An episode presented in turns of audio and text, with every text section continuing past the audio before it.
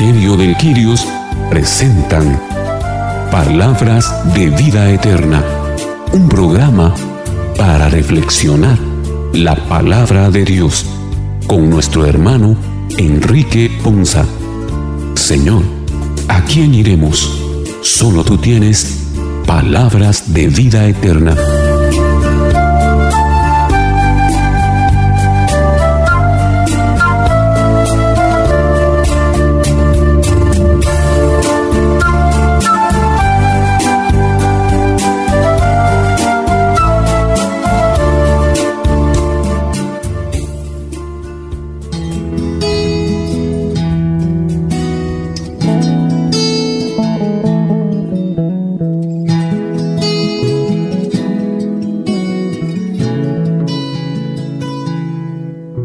Señor les bendiga hermanos, es una bendición para nosotros llegar una vez más hasta ustedes con este su programa Palabras de Vida Eterna, un programa en el que Dios nos permite el privilegio de reflexionar su palabra y en el cual en este trigésimo segundo domingo del tiempo ordinario vamos a reflexionar nuevamente la palabra del Señor.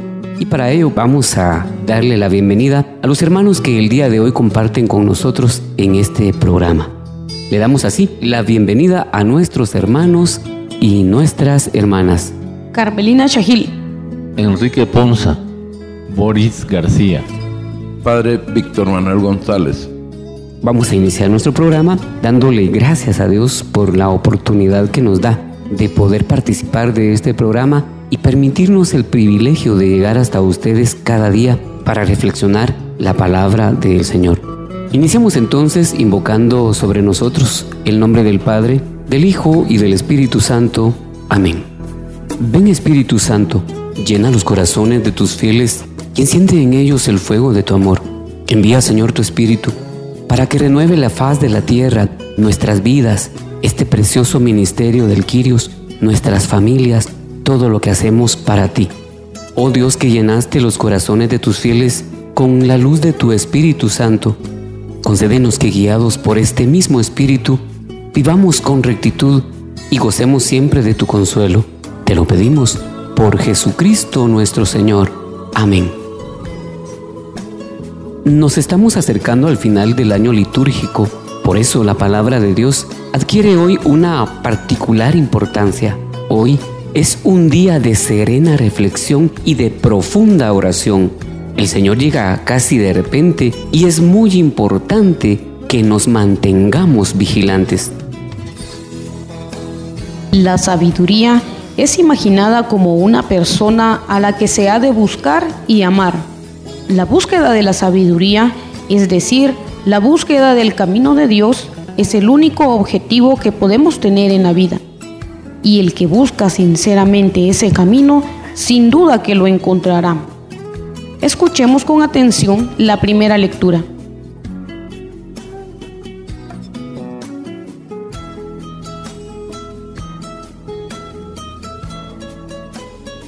Lectura del libro de la sabiduría. Radiante e incorruptible es la sabiduría. Con facilidad la contemplan quienes la aman y ella se deja encontrar por quienes la buscan y se anticipa a darse a conocer a los que la desean. El que madruga por ella no se fatigará, porque la hallará sentada a su puerta. Darle la primacía en los pensamientos es prudencia consumada. Quien por ella se desvela, pronto se verá libre de preocupaciones. A los que son dignos de ella, ella misma sale a buscarlos por los caminos. Se les aparece benévola y colabora con ellos en todos sus proyectos. Palabra de Dios. Te alabamos, Señor.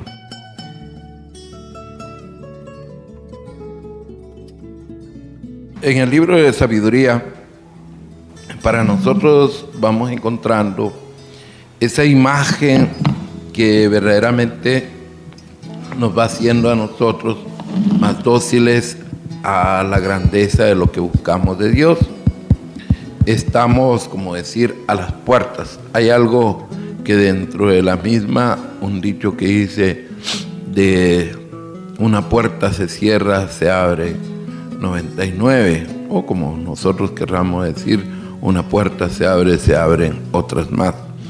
Para nosotros es muy importante entonar y anticipar lo que quiere que cada uno de nosotros descubramos al encontrar el nuevo amanecer, o como decir, una nueva enseñanza o un principio de lo que se quiere.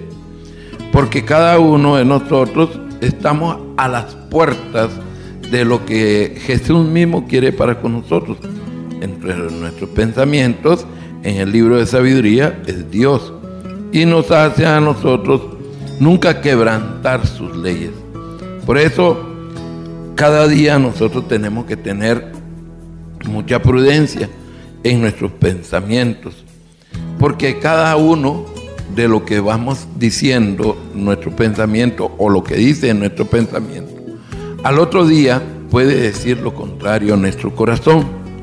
Cada uno de nosotros vamos haciéndonos eh, manifestar. Como decía la munición, muy importante es eh, la imagen de una persona, podría ser una mujer a la que se busca y amar. En cada uno de nosotros podríamos hacer lo que siempre podíamos encontrar.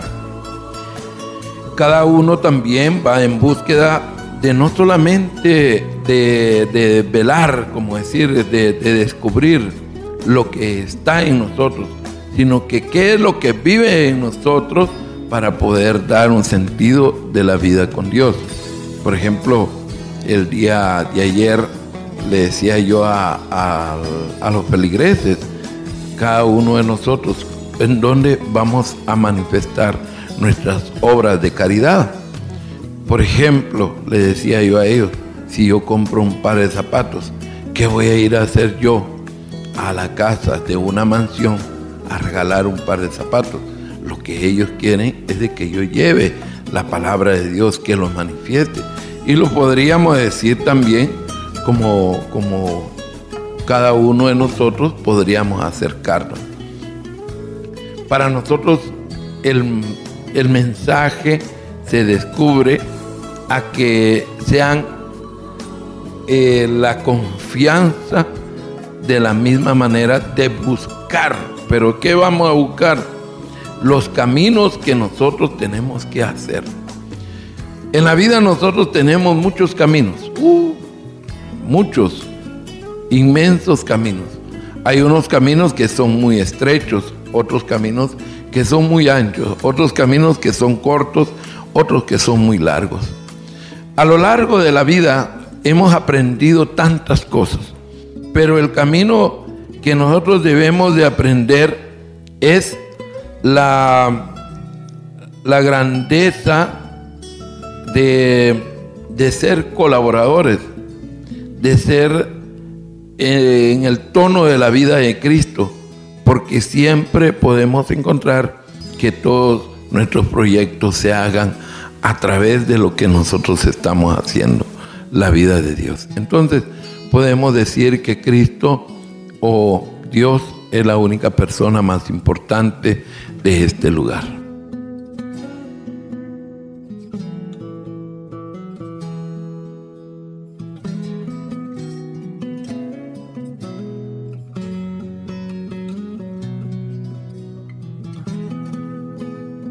En la palabra se nos enseña que el principio de la sabiduría es el temor de Dios. Y justamente ahí es donde debemos de poner nuestro punto de partida para adquirir la sabiduría. Si nosotros nos dejamos guiar por el Señor, vamos a poder ir conociendo todos sus designios y aceptando su voluntad, que de verdad debe ser lo que maneje nuestra vida y nuestro caminar. La sabiduría nos dice en esta primera lectura que se anticipa darse a conocer a los que la desean.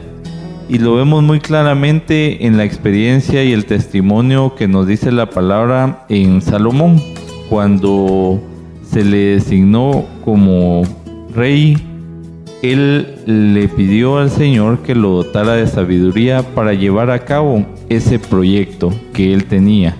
Y nosotros muchas veces se nos designan ciertas situaciones en la vida, pero nosotros no rogamos al Señor que nos dote de uno de los dones del Espíritu Santo, que es la sabiduría. Y deberíamos de iniciar todo proyecto o toda circunstancia en la vida solicitando al Señor que nos dote de esta sabiduría, para que nosotros vayamos obteniendo los mejores resultados posibles, pero siempre de acuerdo a la, a la voluntad del Señor. Yo creo que todos somos dignos de adquirir esa sabiduría que nos va a ayudar a manejar de mejor forma nuestra vida y que verdad el fruto de toda nuestra existencia se vaya viendo y vaya siendo testimonio para todas las demás personas. Pero nosotros vamos deambulando en el entorno de nuestras circunstancias sin tener un propósito, sin tener un punto de partida ni un punto que nos lleve como meta final, sino que vamos solo caminando sin ningún sentido.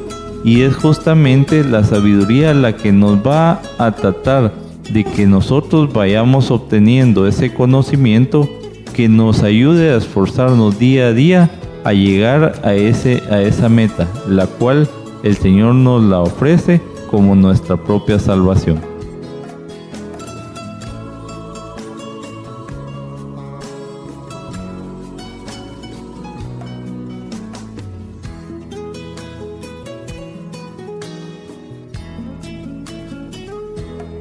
Hablar de la sabiduría, como bien decía el hermano Boris, el principio de la sabiduría es el temor a Dios, el respeto a Dios y el valor a Dios.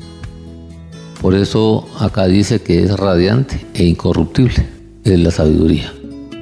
Y es radiante e incorruptible, ¿por qué? Porque la sabiduría es una cualidad, cualidad atribuida a quien posee una gran cantidad de conocimiento y se distingue por usarla con prudencia y sensatez. Por eso se distingue la sabiduría por usarla con prudencia y sensatez. Y es incorruptible porque viene realmente, la sabiduría que viene de Dios es incorruptible. También hay sabiduría humana, hay sabiduría popular y hay sabiduría de Satanás. Y esta es la parte que nosotros tenemos que identificar y tenemos que tener ese entendimiento.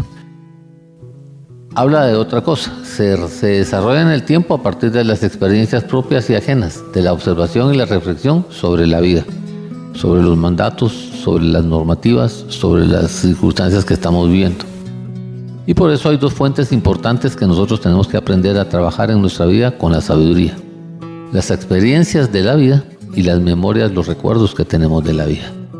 Porque eso nos va a ayudar a entender y a profundizar mejor en el conocimiento. Por eso dice la palabra de Dios, que es radiante. ¿Por qué? Porque siempre nos va a dar vida siempre nos va a dar esperanza, siempre nos va a dar una nueva visión y siempre nos va a dar una nueva luz.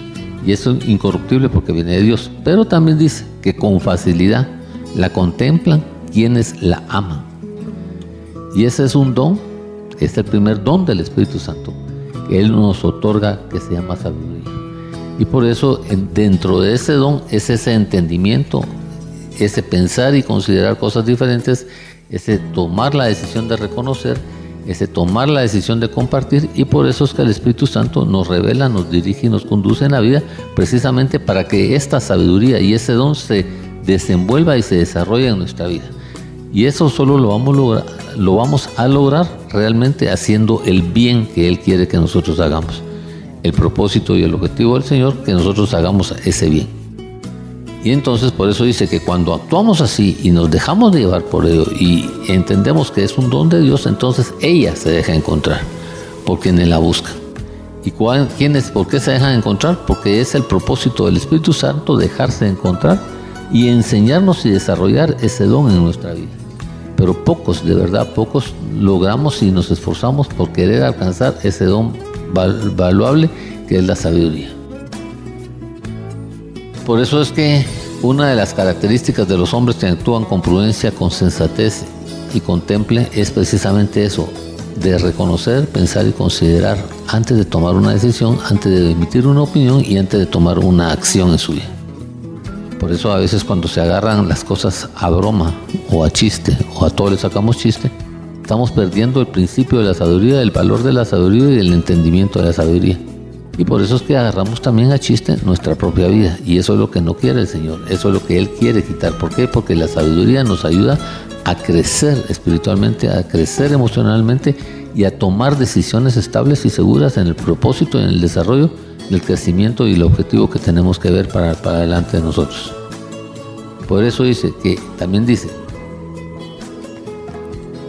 y se anticipa a darse a conocer a los que la desean. Ella se anticipa. La sabiduría es un don que el Señor nos da, que nosotros lo tenemos que visualizar, pero también lo queremos, tenemos que desear y lo tenemos que querer.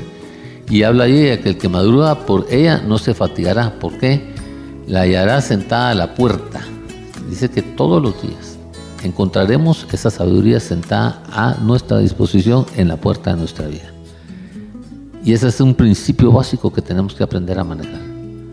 Yo reconozco que muchas veces he perdido esa, sabiduría, la mayoría de las veces la pierdo. ¿Por qué? Porque creo que he entendido y he creído que con hacer lo que yo pienso, lo que yo creo y lo que yo siento por la capacidad de lo que yo ya tengo, entonces pierdo la sensatez y a veces no me manejo con esa sensatez, con esa prudencia, con ese valor y con ese bien que Él quiere que yo aprenda a vivir y que quiere que yo aprenda a dar en la vida. Por eso dice, darle la primacía en los pensamientos es prudencia consumada. Tengo que entender que cualquier decisión que tome, que cualquier acción que tome, que cualquier visión que tome, tengo que tenerla como un principio en cualquier pensamiento que tome, porque eso es prudencia consumada. Y descubro que ahora con esta pandemia, pues hemos he retrocedido bastante en el principio de la sabiduría, en el proceso de la sabiduría, y que quien se dio la prueba verá se verá libre de preocupaciones. Hoy en el programa que tuvimos de Toma tu luz en Emaús, el Señor me hizo entender y me dio una revelación tan grande del principio y lo, básico que es realmente hacer un alto para poder retomar, para poder enmendar, para poder encauzar y poder retomar otra vez las cosas de los principios. ¿Por qué? Porque muchas veces por mis actitudes y mis conductas he dejado en la puerta lo que he tenido en la puerta de mi vida. A los que son dignos de ella, ella misma sale a buscarlos. Por los caminos se les aparece benévola y colabora con ellos en todos sus proyectos. Esto es un consejo grande, es una promesa grande que Dios nos otorga. Dice que ella sale a buscarlos. Y cuando ella sale a buscarte, siempre te da una revelación, siempre te da una visión y siempre te da un entendimiento de lo que ella quiere realizar contigo. Pero nosotros no le ponemos esa atención no le damos ese valor y no le damos esa condición. Por eso el Espíritu Santo no permite que nosotros alcancemos y vayamos tras otros dones. ¿Por qué? Porque si nosotros con el primer don, que es la sabiduría que nos quiere otorgar, no la valoramos y no la entendemos, y que dice que con eso colabora con ellos para que todos sus proyectos les vaya bien, entonces nosotros estamos dejando ir un valor importante en el desarrollo de nuestra vida. Por un lado, el principio de la sabiduría y segundo, el valor del Espíritu Santo que Él siempre está a la puerta para otorgarnos y disponernos y siempre está en la disposición de darnos y que está presente para qué? Para que ella misma sale para, por los caminos, se les aparece benévola y colabora con ellos, colabora con ellos en todos sus proyectos. Así es que hermano, yo en el nombre de Jesús le invito a que de verdad haga un análisis de cómo está valorando la sabiduría en su vida está reconociendo, si está pensando, si está considerando cosas diferentes. Y que de acuerdo a ese valor que usted le dé en la vida, así va a decidir, así va a opinar y así se va a conducir. Recuérdese que uno de los principios de la sabiduría es obrar siempre en bien y dar solución a cada una de las circunstancias. Y ese es el proceso que Dios quiere que usted tome y retome en su vida. Así es que si le quiere, si le va a ir bien en su vida y quiere que sus proyectos se desarrollen en bien, empiece por encontrar y buscar y recibir esa sabiduría radiante e incorruptible en su vida.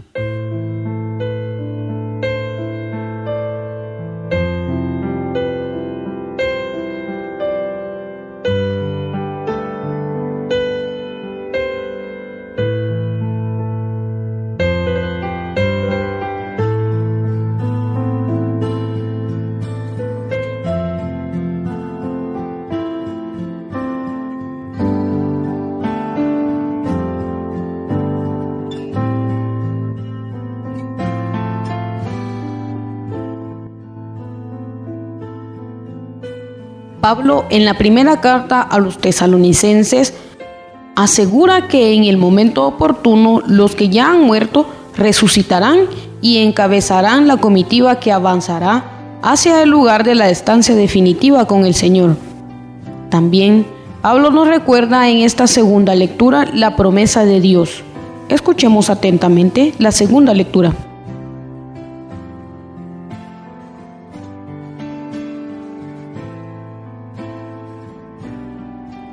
Lectura de la primera carta del apóstol San Pablo a los tesalonicenses. Hermanos, no queremos que ignoren lo que pasa con los difuntos, para que no vivan tristes como los que no tienen esperanza. Pues si creemos que Jesús murió y resucitó, de igual manera debemos creer que a los que mueren en Jesús, Dios los llevará con él. Lo que les decimos como palabras del Señor es esto, que nosotros, los que quedemos vivos para cuando venga el Señor, no tendremos ninguna ventaja sobre los que ya murieron. Cuando Dios mande que suenen las trompetas, se oirá la voz de un arcángel y el Señor mismo bajará del cielo. Entonces, los que murieron en Cristo resucitarán primero. Después nosotros, los que quedemos vivos, seremos arrebatados juntamente con ellos entre nubes por el aire, para ir al encuentro del Señor, y así estaremos siempre con Él. Consuélense pues unos a otros con estas palabras. Palabra de Dios, te alabamos Señor.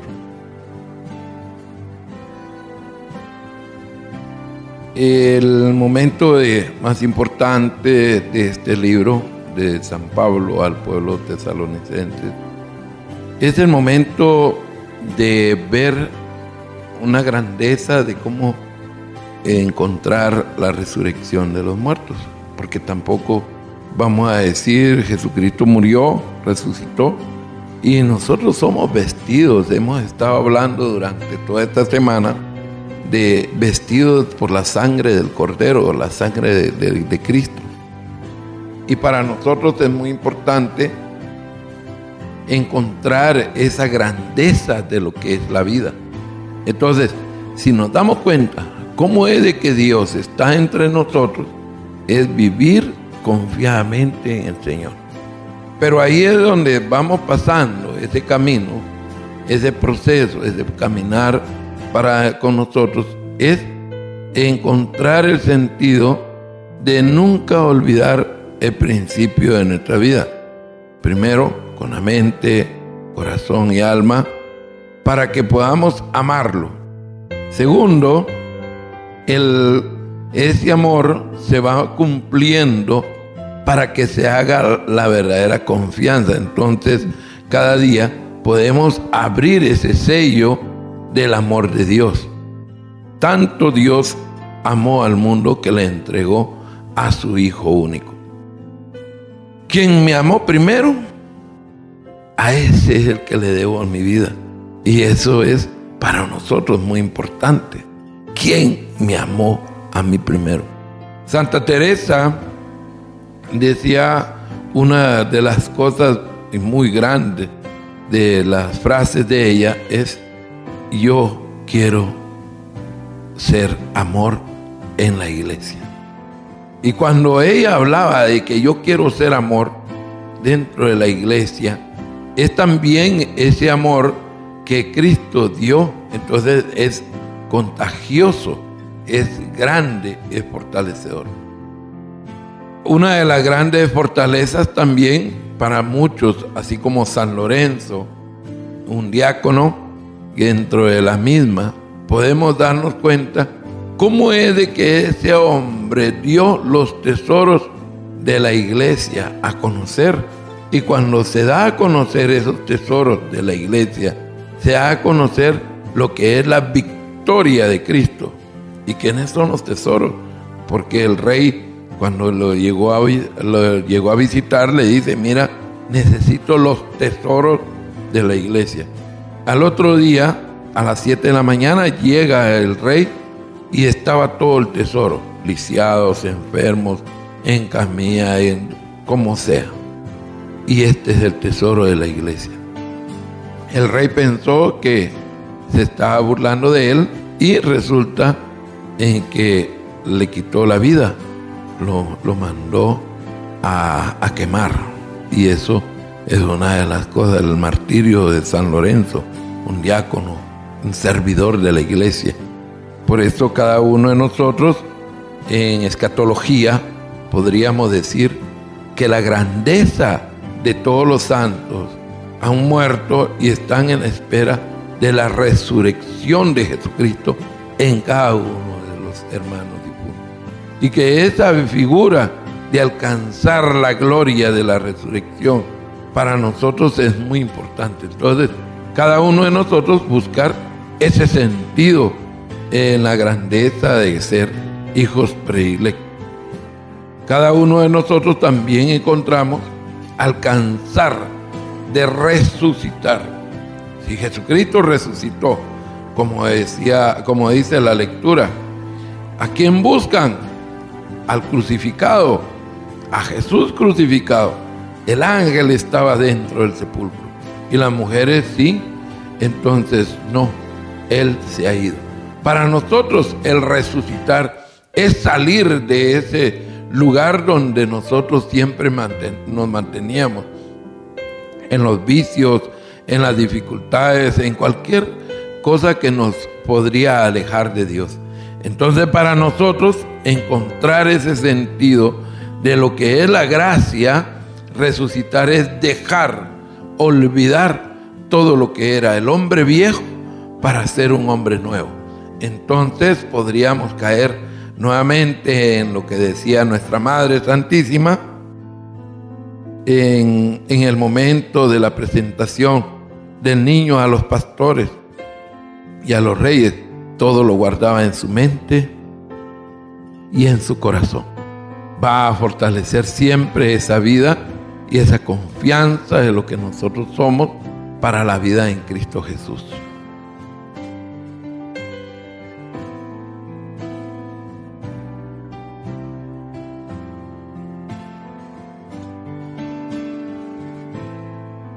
Esta segunda lectura es muy vigente para nuestros tiempos. Cuando muchas familias hemos sufrido el luto por esta pandemia que está afectando a todo el mundo. Pero hoy esta palabra nos quiere llenar de mucha esperanza. El apóstol Pablo nos dice que no debemos de vivir triste, tristes como los que no tienen esperanza porque precisamente el vivir el luto es eh, vivir con una tristeza, con un dolor, con un sufrimiento que lo que hace es llevarnos a una depresión. Pero Pablo quiere que no perdamos esa esperanza, que al contrario, esta palabra que se nos revela hoy nos llene de mucha fe y de mucha fortaleza, porque debemos de creer en el Jesús que murió, pero que resucitó.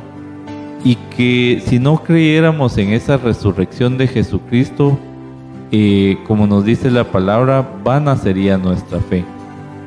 Y recordemos que el Señor se presentó eh, como la resurrección y la vida. Eso nos lo revela en el versículo 25 del libro 11 de San Juan. Y si entendemos nosotros que el Señor es esa vida y esa resurrección, debemos de esperar entonces llegar a esa resurrección. Pero debemos de hacer nosotros lo que es responsabilidad nuestra. Toda esa actitud, todas esas buenas obras son las que deben acompañarnos en todo el proceso de nuestro caminar. Y llenarnos de fortaleza en momentos de luto, en momentos difíciles, entendiendo que nuestros seres amados también van a obtener eh, esa resurrección con Jesucristo y que nosotros también vamos a pasar por ese proceso y que debemos nosotros consolarnos a nosotros mismos, debemos de ser esos estandartes de fortaleza para nuestros hermanos que están pasando por situaciones difíciles y hablarles de esta palabra, llevarles esa nueva esperanza para que entendamos que de verdad, como el mismo Pablo lo decía, para mí el morir es ganancia, porque precisamente debemos nosotros de llegar a los brazos del Señor y pedirle al Señor que mientras estemos en este caminar, sean renovadas nuestras fuerzas y nuestro gozo en Él, que no perdamos esa esperanza de que un día llegaremos a sus brazos y que cuando levantamos los ojos al cielo, veamos que es en ese cielo azul, en ese cielo maravilloso, donde vamos a estar el día en que seamos llamados a la presencia del Señor.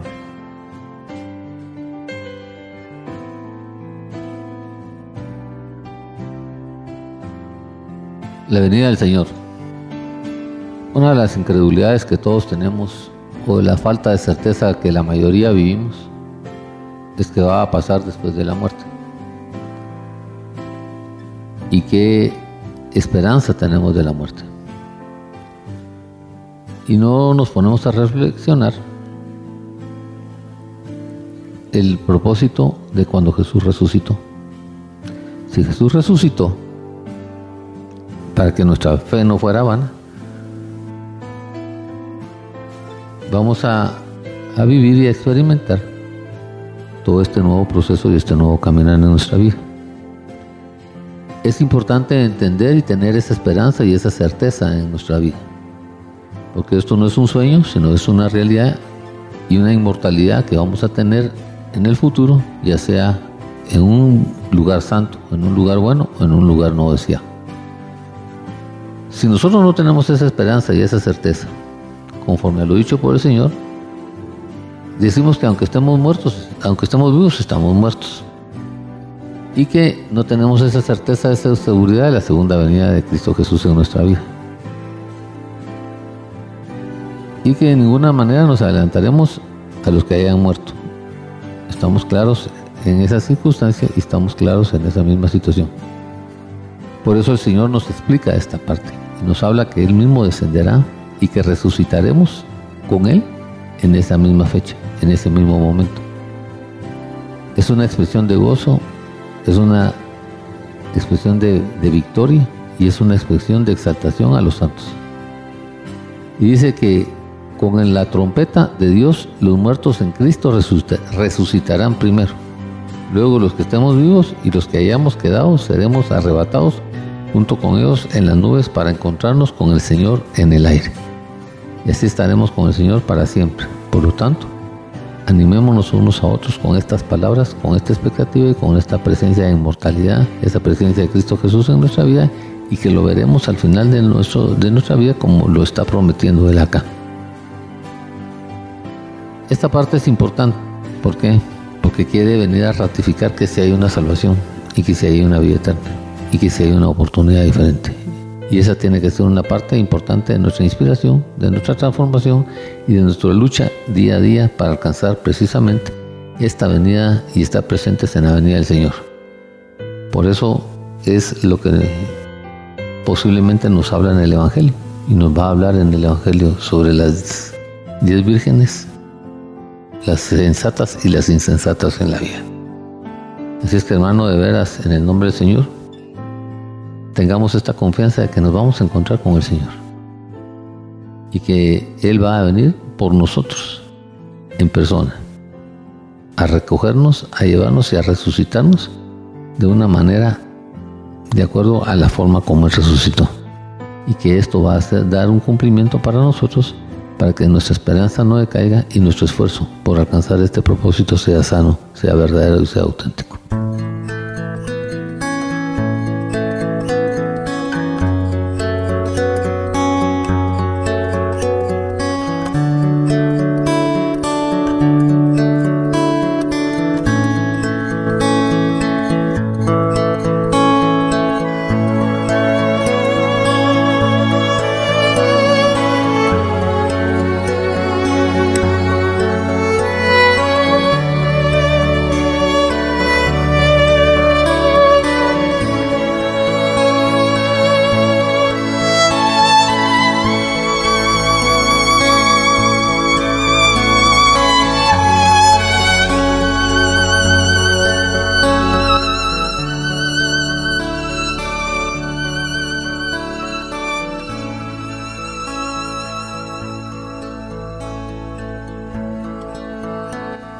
A escuchar una parábola tomada de San Mateo.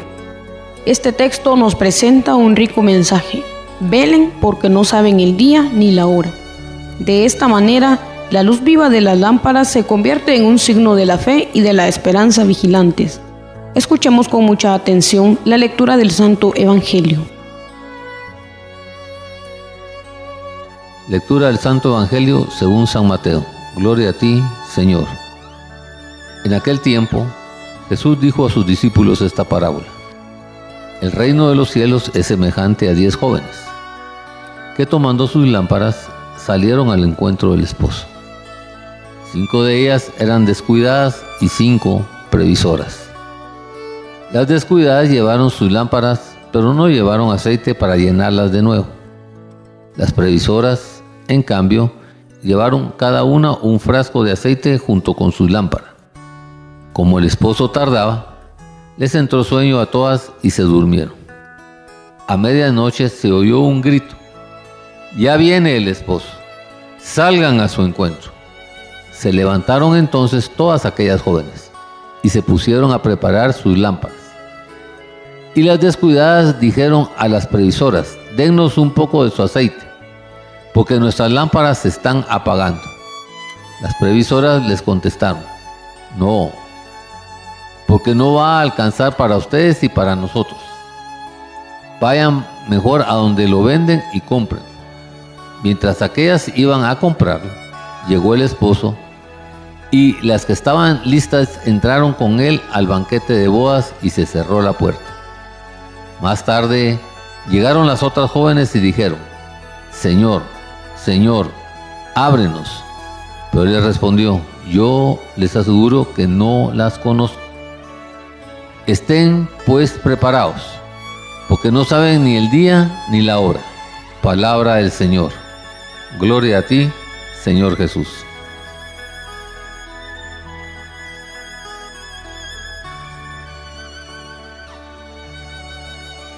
Las características del Evangelio que nos presenta esta parábola es muy importante. Primero, la multitud.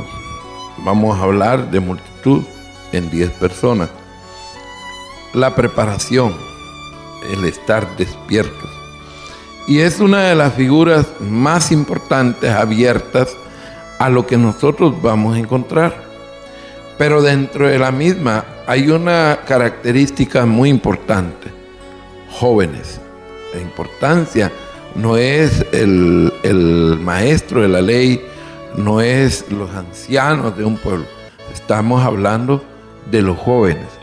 ¿Cómo es de que nuestra juventud se puede estar durmiendo en algún momento cuando tendría que estar despierto? Algunos son astutos, algunos confiados y algunos que ni siquiera encuentran el sentido abierto de lo que se quiere hacer.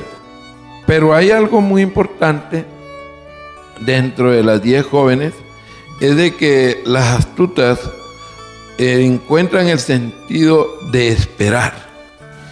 Fíjese, el sentido de esperar. ¿Cuánto tenemos que esperar nosotros? ¿Cuánto tenemos que hacer la figura de Cristo en nosotros? Esperar no solamente es saber esperar, sino, Él no es esperar por esperar, sino que el saber esperar. Entonces cada día en nosotros podríamos sacar de la caja o del, del baúl de los recuerdos dentro de nuestra vida. ¿Cuántas veces hemos esperado la vida que haya un milagro dentro de nosotros? Un nuevo acontecimiento de los que siempre hemos tenido. El esperar es una creación, o se podría decir, es algo creativo del mismo hombre, es propiedad el saber cultivarlo, el saber hacerlo. Entonces, esas previsoras supieron esperar. ¿Por qué? Porque estaban preparadas. Pero habían los otros que estaban esperando también, pero no sabían esperar porque no estaban preparados. Entonces, el esperar significa el saber, el estar eh, convencido en lo que nosotros estamos esperando. Puede ser hoy, o puede ser mañana, o puede ser pasado mañana, pero tendría que estar dispuesto dentro de la misma y con muchas, con muchas cosas de, alegría. A veces el esperar para nosotros también eh, hemos esperado porque nos conviene, por conveniencia. Pero hay veces que dentro, dentro de nuestra vida eh, tenemos que esperar no por conveniencia, sino que porque verdaderamente es mi trabajo, es el momento en que yo doy mi tiempo para eso. Entonces, el saber esperar también el, aquel, aquella persona que tú vas a ayudar, ¿ah? porque verdaderamente es necesario. En la esperanza, el esperar es dar esperanza. Pero hay muchas cosas, pero como yo no soy el que soy el necesitado, entonces nunca he sido caritativo. Entonces caemos en la situación de no ser caritativos, en, en, no saber esperar. Cada uno de nosotros también nos va iluminando cuando sabemos pedir las cosas. Epa, préstame tal cosa. No, porque si, si yo te doy, no me va a alcanzar, ni para mí, ni para ti, ni para nadie. Entonces, ni tú vas a hacer nada, ni yo he hecho algo, ni yo voy a hacer algo. Es necesario que los dos, uno de los dos entre y voy a tener que ser yo. Entonces, aquí la situación es personal. No es que, vayamos en racimo, en conjunto, en, en, en multitud. Es personal.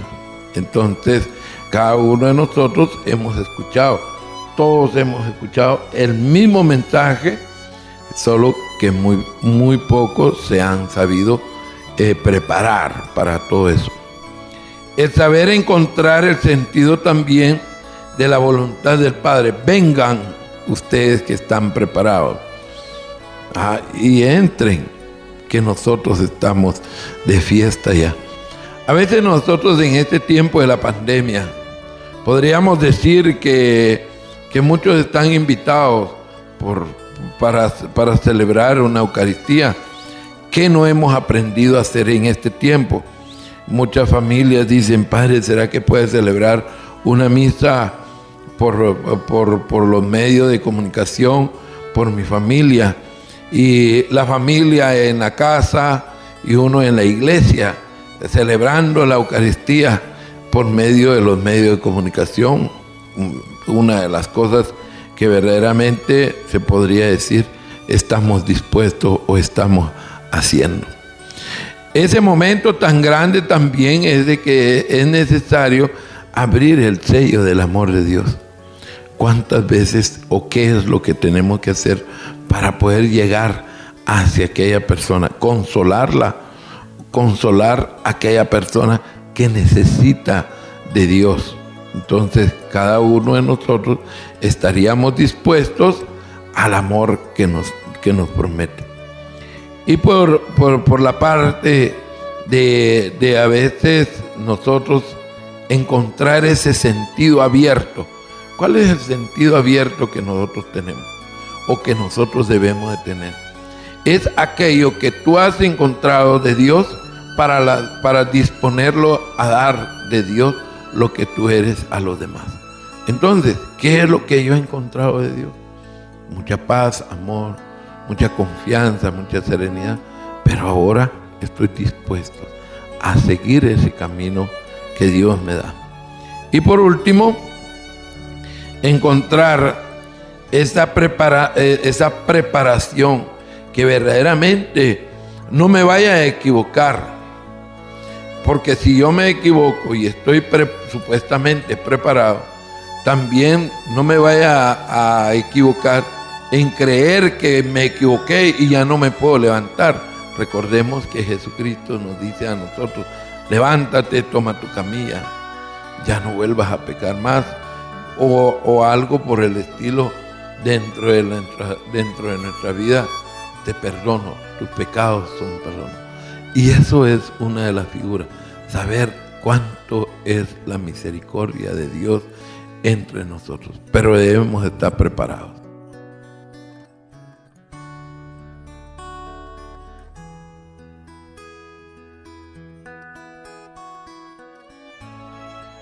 Hoy el Señor en este Evangelio nos enseña cómo es el reino de los cielos. Y justamente también todo el proceso que hemos de conllevar para ganarnos ese reino de los cielos. El Señor nos llama a estar preparados y a mantener encendida esa luz. Esa luz que en su misma palabra nos llama a que seamos nosotros, que seamos luz y sal en el mundo. Y la luz en este Evangelio se nos refiere a la fe que debemos de tener. Como en la anterior lectura, esa fe que está cimentada por la resurrección de nuestro Señor Jesucristo y que nos debe llevar a guardar esperanza y gozo en nuestros corazones. Así también vemos el aceite que enciende esa luz de la fe, que es ese aceite de caridad y buenas obras, que mientras más hagamos de caridad y de buenas obras, más aceite vamos a tener para encender nuestra luz. Y nos hace reflexionar haciéndonos este cuestionamiento. ¿Estaré preparado yo para llegar al reino de los cielos? ¿Tendré suficiente aceite para seguir manteniendo la luz en mi vida? Y es un autoanálisis que debemos cada uno de realizarnos para entender hacia dónde vamos caminando, hacia dónde nos ha llevado nuestra actitud, nuestra falta de fe, y nuestro, nuestra vida desordenada. Por eso el Evangelio nos pide que nos preparemos y que nos mantengamos alertas, que velemos en la espera de ese esposo amado que es Jesucristo. No entendiendo el velar por no dormirnos, sino que es por estar preparados, como dice la misma lectura, las mismas eh, doncellas se durmieron pero nos enseña que unas estaban preparadas y otras no. Y precisamente nosotros debemos estar justamente preparados para esa venida del Señor, preparados con una actitud de esperanza, de amor y de fe en nuestros corazones, cubiertos con una buena reserva de aceite de caridad y de buenas obras.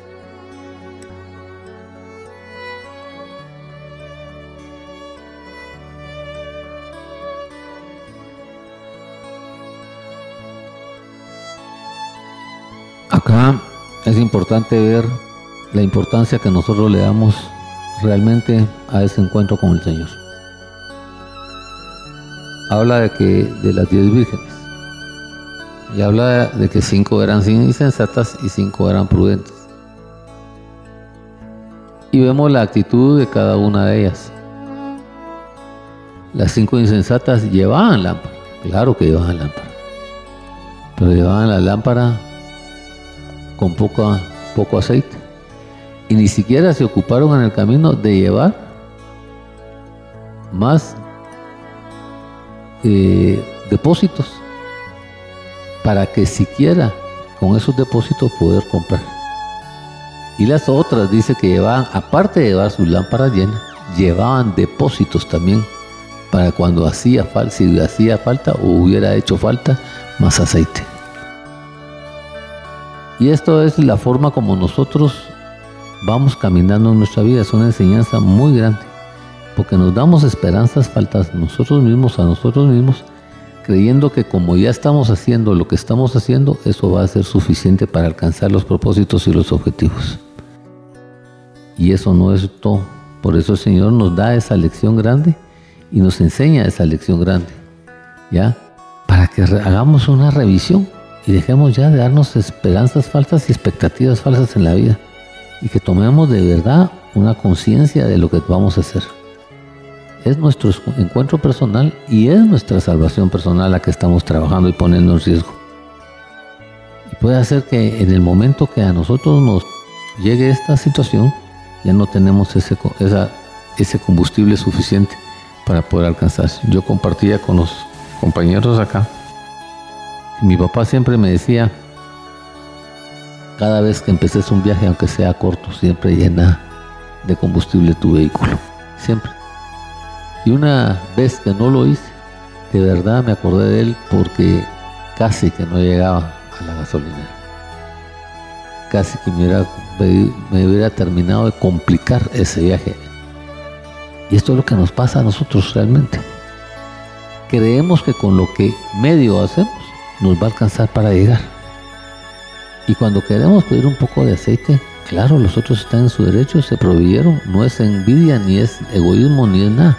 Se prepararon con ilusión para encontrarse con el novio y no se quieren perder la fiesta. Pero nosotros pasamos nuestra vida sin ilusión de preparación, sin ilusión de oración, sin ilusión de relación, y entonces nosotros mismos nos estamos excluyendo de la gloria de Dios en nuestra vida. Sabemos que Él va a venir, pero no sabemos cuándo. Sabemos que Él nos va a venir a levantar, pero no sabemos cuándo. Pero si sabemos que Él va a venir y que nos va a levantar, ¿por qué nos negamos al propósito de prepararnos para ese momento especial? Como dice el dicho, en la tardanza está el peligro como no lo sabemos, como puede ser de aquí a 20 años y creemos que nos vamos a morir siempre ya de viejos o en alguna situación, no nos preparamos para el momento. Y puede ser el momento hoy. Puede ser la circunstancia hoy, puede ser la situación hoy y puede ser la victoria hoy. Por eso es importante entender este proceso en nuestra vida y trabajar sobre este proceso en nuestra vida.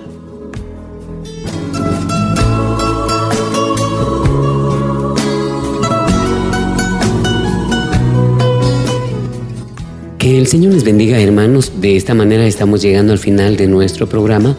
Agradecemos a Dios nuestro Señor por permitirnos compartir con ustedes este espacio de reflexión. En nombre del Ministerio del Quirios, le hacemos la más cordial invitación para que nos acompañe o nos permita acompañarles en el próximo programa, su programa Palabras de Vida Eterna. Que el Señor les bendiga.